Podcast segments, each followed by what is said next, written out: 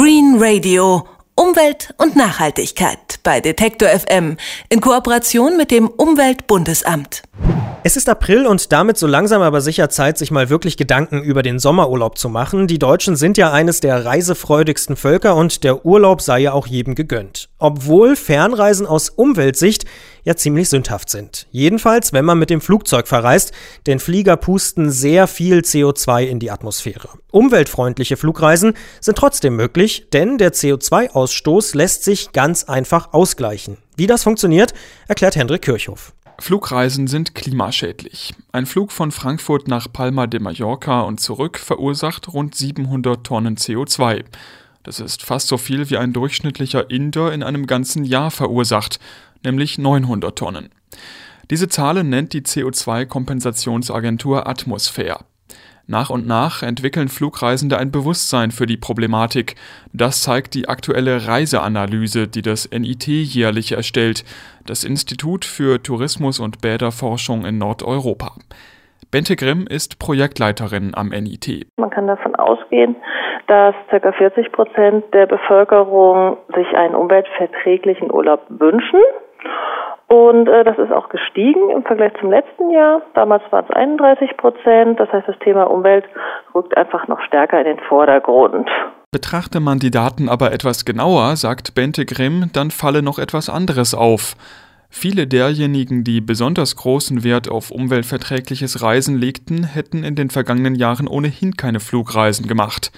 Unter den Vielfliegern dagegen sei Klimaschutz weniger ein Thema. Mir wird ein bisschen Angst und Bange bei denjenigen, die nicht nur sagen, naja, das ist mir so mittelmäßig wichtig, sondern es gibt durchaus auch die, die sagen, nee, das trifft ganz und gar nicht zu, es ist mir einfach egal. Wem Klimaschutz beim Reisen nicht egal ist, der kann recht einfach den CO2-Ausstoß des Flugzeugs ausgleichen. Dafür gibt es unabhängige Agenturen wie Atmosphäre oder MyClimate. Sie bieten auf ihren Internetseiten CO2-Rechner an, Gibt man den Start- und den Zielflughafen ein, berechnen diese sekundenschnell die dabei entstehenden Klimagase. Gleichzeitig nennen sie einen Geldbetrag, der nötig ist, um diese Klimagase an anderer Stelle wieder einzusparen.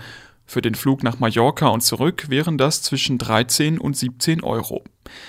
Mit diesem Geld bezahlen die Agenturen verschiedene Klimaschutzprojekte, hauptsächlich in Entwicklungs- und Schwellenländern, erklärt Stefan Baumeister, Geschäftsführer von MyClimate Deutschland. Und in diesen Klimaschutzprojekten wird letztendlich ihre Anzahl an emittierten Tonnen CO2 nachweislich wieder vermieden. Und es geht meistens dadurch, dass man fossile Brennstoffe ablöst durch alternative Energien. Und dadurch spart man wieder das CO2 ein. MyClimate hat zum Beispiel geholfen, ein großes Holzwerk in Brasilien umzurüsten.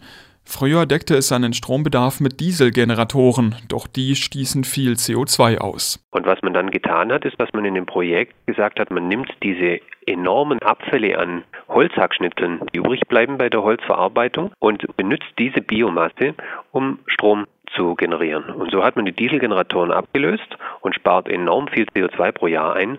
Und das ist so viel Strom, dass 70.000 Menschen in dieser Region in Brasilien 100% Ökostrom beziehen und eben nicht mehr die Dieselgeneratoren verwendet werden. Organisationen wie MyClimate oder Atmosphäre lassen ihre Berechnungen und ihre Klimaschutzprojekte von anderen unabhängigen Einrichtungen prüfen.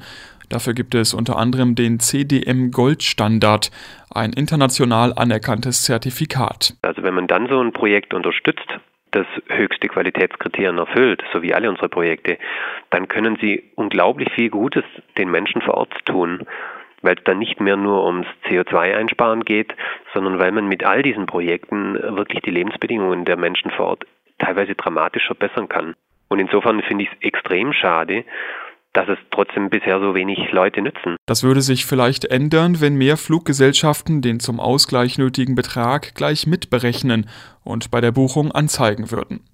Die TUI Fly zum Beispiel tut das. Aus Eigeninitiative aber nutzen nur wenige Reisende die Angebote der Kompensationsagenturen. Wir bewegen uns da immer noch im einstelligen Prozentbereich. Und ich erkläre mir das auch teilweise dadurch, dass die letzten zwei Jahre der Klimaschutz nicht mehr Priorität in den Medien ist, sondern dass man sehr, sehr viel mehr über Eurokrise und Finanzkrise gesprochen hat. Es mangelt also noch immer am Bewusstsein für das Thema. Deshalb gehen einige Spezialanbieter für nachhaltige Reisen einen Schritt weiter. Sie berechnen den CO2-Ausgleich von vornherein mit ein. Die Kunden werden gar nicht mehr gefragt. Dadurch steigen die Preise zwar um ein paar Euro pro Urlaubstag, aber so reisen auch solche Menschen klimaneutral, die das sonst nicht tun würden. Wenn Umfragen kommen, die Leute sagen, ja, ich bin für Klimaschutz, ich bin für Kompensation.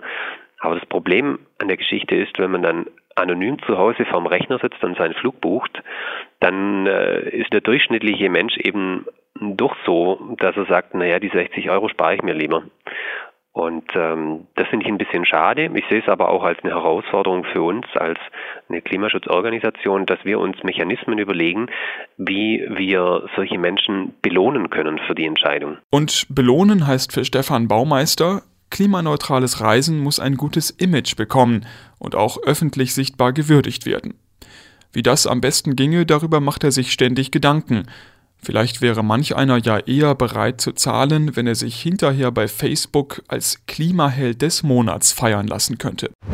Green Radio Umwelt und Nachhaltigkeit bei Detektor FM in Kooperation mit dem Umweltbundesamt.